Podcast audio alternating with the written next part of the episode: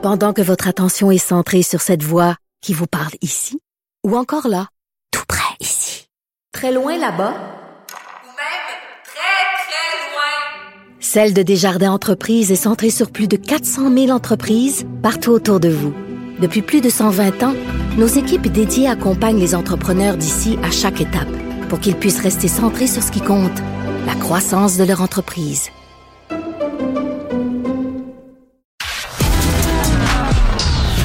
De la culture aux affaires publiques. Vous écoutez Sophie Durocher. Cube Radio.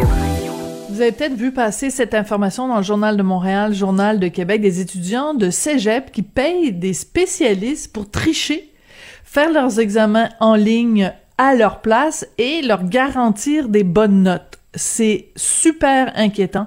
J'avais envie d'en parler avec Bernard Tremblay, il est président directeur général de la Fédération des cégeps. Monsieur Tremblay, bonjour. Bonjour, Madame Durocher. Moi, je trouve ça inquiétant. Vous, est-ce que ça vous inquiète? Ben, dès qu'il y a question, ouais, dès qu'il y a question de tricherie, de plagiat, c'est sûr, c'est toujours inquiétant. Hein, on, a, euh, c'est important qu'il y, ait une équité dans le système, qu'il y, ait une justice dans notre système d'éducation. Maintenant, euh, bon, ce qu'il faut être capable d'évaluer, c'est l'ampleur du phénomène. Oui. Euh, vous le savez, il y a toujours eu quand même de la tricherie. Il faut quand même être, être honnête et se le dire. Euh, L'important, c'est d'avoir les bons mécanismes de contrôle pour ne pas que ça prenne de l'ampleur. Mais ma question était, est-ce que, en fait, est-ce que vous l'avez appris euh, quand le journal de Montréal vous a appelé pour réagir à cette information-là, ou vous étiez déjà au courant qu'il y avait des gens qui, sur les réseaux sociaux, offraient leurs services de tricherie? Ouais. Moi, moi, je l'ai appris, mais vous comprendrez que je, je, ne, je ne dis pas que ce n'était pas connu nécessairement de certains dans le réseau collégial. Mais moi, effectivement, c'était une découverte pour moi. D'accord. Alors, c'est notre collègue Francis Pilon du, du journal qui a fait euh, ce, cette recension-là. Alors, écoutez, ça a l'air tellement facile. Hein? Euh, Cote R héros, euh, nous garantissons vos, vos, votre réussite scolaire. Là, on dit, euh, on prévient les gens, faut pas trop le faire à la dernière minute, puis on vous garantit d'avoir 80%. Et notre collègue a même parlé à un étudiant qui a réussi et qui dit, ben si si c'était pas de cette tricherie-là, j'aurais jamais pu euh, réussir euh, mes derniers euh, examens. Ça a l'air trop facile pour être vrai. Comment on explique que ce soit si facile d'accès et que ce soit si facile de réussir? Comment ça se fait qu'on peut contourner le système de cette façon-là? Bon, moi, j'ai quand même des petits bémols sur, sur la, j'oserais dire d'abord la qualité de ce service-là. Hein. Et, ça m'amuse de voir qu'on promet, on garantit des notes. Euh, vous allez admettre avec moi que si les notes ne sont pas au rendez-vous, je ne sais pas quel genre de recours euh, la personne qui aura payé. Remboursement. bon, hein, on s'entend là-dessus. Donc, c'est facile de faire des promesses dans ce contexte-là. Deuxième élément, euh, vous savez, c'est sûr que on est dans un contexte particulier cette année, on va tous l'admettre. Euh, l'année dernière, je vous dirais qu'on a eu des inquiétudes parce que là, on est passé d'un mode en présence à un mode à distance en l'espace de deux semaines. Et c'est sûr que ça a été un, peu une révolution là, que, que, que, de, que de tout refaire et tout réorganiser une session en plein milieu de la session dans le contexte. Maintenant, cette année, on est dans d'autres choses. Cette année, on a, vous savez, des conseillers en technopédagogie qui ont pu accompagner les enseignants. Euh, mhm. au cours de l'année, on, s'est donné des stratégies pour justement être capable d'évaluer et être capable de, détecter cette, cette tricherie-là de différentes façons. Alors, je pense que déjà, il y a, il y a comment dire, quand vous dites c'est facile, moi, j'aurais une bémol, puis je dirais attention. Et vous savez que la sanction est grave, là. Si un étudiant est pris, oui. les politiques institutionnelles, oui, les sanctions sont très graves. Alors, c'est quoi? C'est quoi les sanctions? Ben, ça peut dépendre des politiques, évidemment, mais, mais ça peut, euh, ça peut aller jusqu'à un renvoi là, dans certains cas. Alors, écoutez, c'est quand même, euh, c'est quand même quelque chose à, à, ne pas prendre à la légère. Et ultimement, je sais que vous allez me dire, M. Tremblay, vous êtes un peu angélique, mais quand même, j'y crois. L'étudiant qui contourne son évaluation, ben, il risque d'avoir évidemment des conséquences qu'il ne perçoit pas à court terme, mais qui vont le rattraper. Parce que souvent, ces cours-là sont des prérequis pour d'autres cours. Alors, si tu n'as mhm. pas assimilé la matière, ben, les cours suivants vont non seulement être plus difficiles, mais risquent d'être insurmontables et tu risques d'avoir un échec. Si c'est des habiletés que tu n'as pas développées et que tu as besoin parce que tu es dans un parcours technique, tu vas arriver sur le marché du travail, tu vas avoir des problèmes. Et c'est clair que là, ton employeur, il va te regarder et il risque d'avoir des conséquences là aussi là-dessus. Si c'est dans mm. un parcours préuniversitaire, ça va te suivre tout le long de ton parcours universitaire et tu n'auras donc pas les acquis nécessaires. Donc, il y a, y a malgré tout derrière ça euh, je pense quand même une, comment dire une, logique à se rappeler. L'évaluation, elle n'est pas seulement là pour dire parfait, j'ai passé mon cours. C'est aussi pour dire tu dois assimiler des connaissances à défaut de quoi tu peux pas poursuivre ton parcours. Oui. Non, je comprends tout à euh, fait. Et je vous accuserai pas du tout d'être euh, d'être angélique. Je pense qu'en effet, euh, y a, non, mais c'est que c'est qu'en fait, c'est comme quand on quand on construit une maison, on commence par construire les fonds, on, creuse, on construit les fondations, puis ensuite on bâtit étage par étage. Donc, si un élève triche au moment de la construction des fondations, ben sa maison pédagogique ou sa maison de connaissances ne sera pas solide. On est tout à fait d'accord là-dessus, Monsieur Tremblay. Cependant, euh, un étudiant pourrait se dire bon ben écoutez moi pour réussir mon cégep j'ai mettons je dis n'importe quoi là mais j'ai huit matières quand bien même il y a une matière où je suis super faible, moi je suis super bon dans les autres matières. Mais cette matière-là, je suis vraiment pas bon, mais c'est un prérequis au cégep.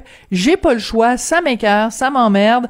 Euh, donc cette matière-là, je vais euh, dépenser 80 dollars ou plus. Je vais euh, acheter un résultat d'examen. Vous comprenez, ça, ça peut, si les sanctions ne sont pas énormes, parce que là vous nous dites ça peut aller jusqu'au renvoi, mais si, si l'élève ne sent pas que les mm-hmm. conséquences sont très graves, il mm. peut se dire, oh, ben, un examen sur huit, c'est pas grave.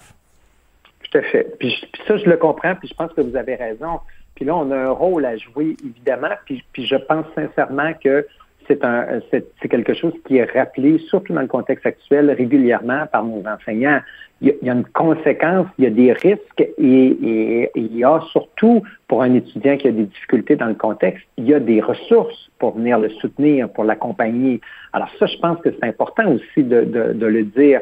Euh, au-delà donc de la note et de l'examen, c'est encore une fois euh, un, comment dire un effort qu'on peut accompagner si l'étudiant, l'étudiante a des difficultés. Mais c'est sûr que je pense que c'est, puis vous avez raison de le dire, il faut, dans le contexte, il faut rappeler, et je pense qu'on le fait, mais on peut peut-être le faire encore plus, il faut rappeler qu'il y a des, qu'il y a des conséquences si l'étudiant donc essaie de contourner le système et qu'on a des moyens de plus en plus pour, euh, pour le vérifier. Vous savez, il y a certains examens, par exemple, euh, où on est capable de détecter le plagiat par des logiciels d'intelligence artificielle. C'est des choses qu'on fait.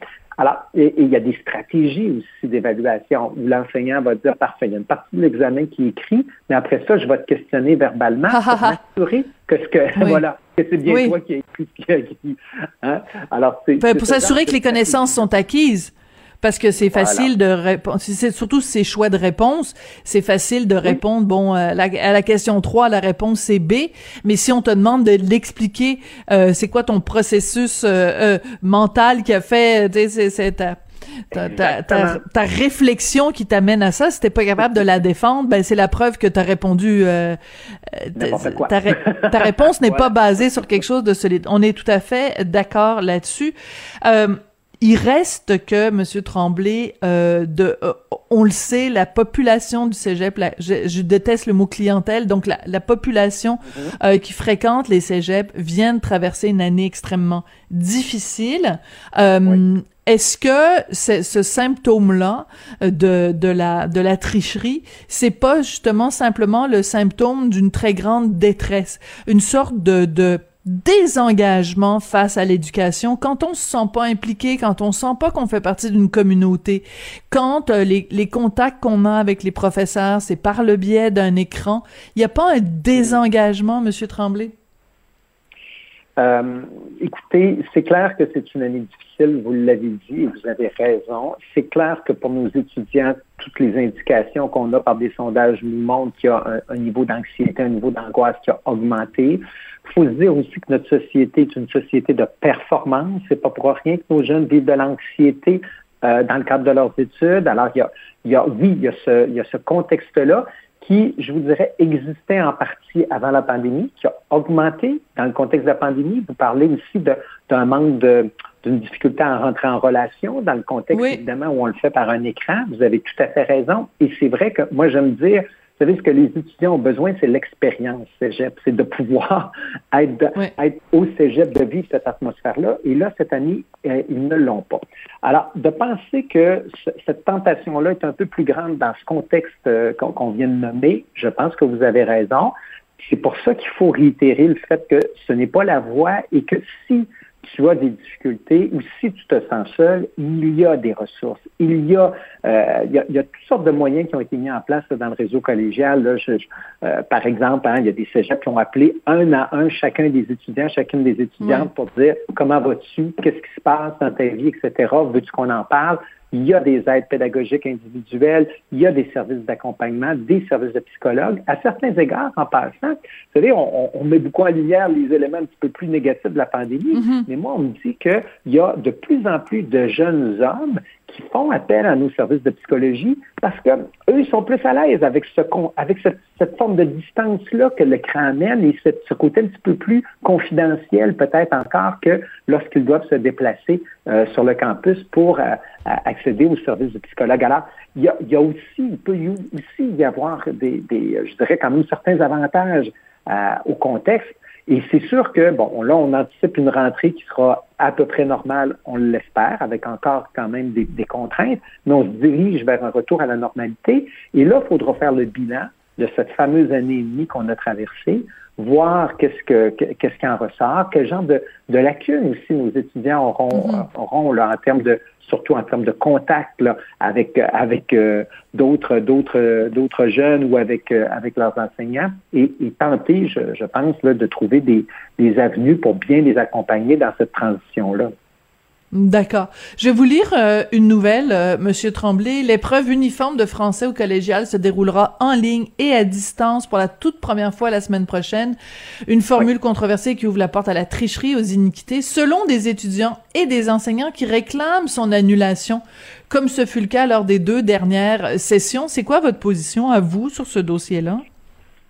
Euh, en fait, euh, nous, je vous dirais, je, je, je d'abord, euh, la fameuse épreuve uniforme de langue qui existe au collégial. Il hein, faut se rappeler qu'on est le seul, le seul ordre d'enseignement qui, même si tu as réussi tous tes cours, tu dois en plus subir une épreuve de langue additionnelle. C'est vrai que c'est bizarre. C'est vrai que c'est bizarre. C'est très bizarre. Et ça, moi, je pense qu'un jour, il faudra se questionner là-dessus sur la pertinence. Très bon point, M. Tremblay. Oui.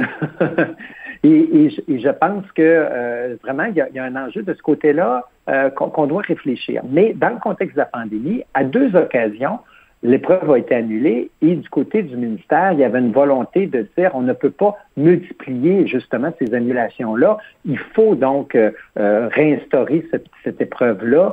et dans le contexte, ben, pour nous, c'était évident que ça ne pouvait pas se faire en présence. Et donc, dès le mois de janvier, on, on a dit au ministère, si vous tenez à refaire l'épreuve, vous devez avoir une alternative à distance, à défaut de quoi on ne peut pas déplacer 20 000 jeunes dans des gymnases dans un contexte de pandémie, parce que c'est ça le volume d'étudiants.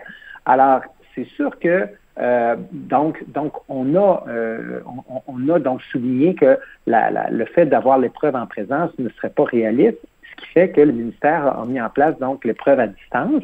Euh, il y a toujours des enjeux, effectivement. Plusieurs ont dit mais pourquoi on ne l'a pas annulé? C'est une décision, je vous dirais, ministérielle. Euh, moi, ce que je pense, c'est qu'on a mis en place quand même tous les éléments nécessaires pour que l'épreuve puisse se faire en ligne de façon équitable. Il y aura, entre autres, un, logiciel anti-plagiat qui sera utilisé hmm. par, euh, par le ministère pour justement euh, détecter les situations de plagiat. on, on, me dit qu'il y a différentes stratégies quand même qui, qui sont mises en place. Euh, puis d'autres moyens aussi pour éviter donc la tentation de la tricherie.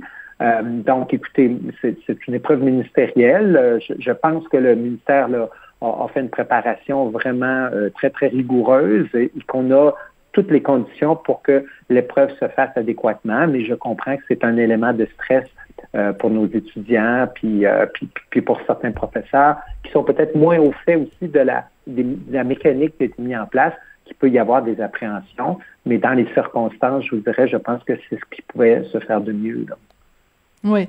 Euh, la clientèle du cégep, c'est bon, dans les âges 16, 17, 18 ans. En gros, Monsieur Tremblay, euh, la vaccination, ça va se passer comment? Bon, alors nous, on insiste beaucoup auprès du gouvernement pour qu'on on vise euh, de, de, façon plus, plus euh, précise notre, notre population étudiante par des campagnes de publicité. Hein. Euh, vous savez, il n'y a pas si longtemps, on, parlait des 18 ans et plus, puis on parlait des 12-16 ans, puis nous, on disait, ben, écoutez, il ne faut pas oublier les 16-18 ans. Hein. Ben oui, tout à fait. Je, sais que oui, je sais que ce message-là, je pense qu'il a été entendu. Alors, on a aussi proposé qu'on puisse utiliser euh, les campus collégiaux euh, pour euh, assurer une, vaccination complète, là, je dirais au mois d'août, en sachant que bon, pas avant le mois d'août? Ben, pas avant le mois d'août? Ben, en fait, c'est sûr que, comment dire, la, présentement, la campagne de vaccination permet à nos jeunes de se faire vacciner. Nous, ce qu'on aimerait, c'est que, avant la rentrée scolaire, ceux qui n'auront pas eu l'occasion, parce que c'est quand même sur une base volontaire, ou ceux qui n'auront pas eu leur deuxième dose, qu'on puisse peut-être profiter des campus collégiaux. Et je vous rappelle que 46 des 48 cégeps offrent le programme soins infirmiers. Donc, on a des infirmières et des infirmiers. Ah, ben quelle bonne idée. Attendez, je veux juste vérifier vos chiffres. 46 des 48 cégeps au Québec offrent soins infirmiers. Oui, on ben, quelle bonne idée, ben oui. La profession euh, infirmière, c'est le réseau collégial et et, vous savez, nos infirmières, j'en profite hmm. pour les saluer puis les remercier parce que notre personnel, nos, euh, en soins infirmiers, nos, étudiants ont prêté main forte tout le, tout long de la pandémie, ont répondu ah. à l'appel du gouvernement pour aider le réseau de la santé. Mais là, on pourrait utiliser ce mécanisme-là. Jusqu'à maintenant, je vous dirais, la santé publique nous dit, écoutez, la campagne va bon train, on ne croit pas que ce soit nécessaire. Mais ils ont quand même, je pense, entendu notre, notre préoccupation et, ils vont voir évidemment dans les prochaines semaines l'évolution de la du, du, taux de vaccination des jeunes. Et, euh, je vous le dis, c'est une possibilité qu'on met sur la table. Excellente, excellente initiative, excellente idée. Bernard Tremblay, président directeur général de la Fédération des Cégeps. Merci beaucoup d'être venu nous parler aujourd'hui. Et euh, faisons attention aux tricheurs. Le tricheur, c'est bien TVA avec Guy Jodoin, mais pas au cégep. c'est bon. Merci, Madame. Bonne journée à vous tous. Si vous aimez ma ligne, vous pouvez l'utiliser. Juste dire que c'est de moi qui vient. Je vous promets de mentionner la source, oui. Merci beaucoup, Bernard Tremblay.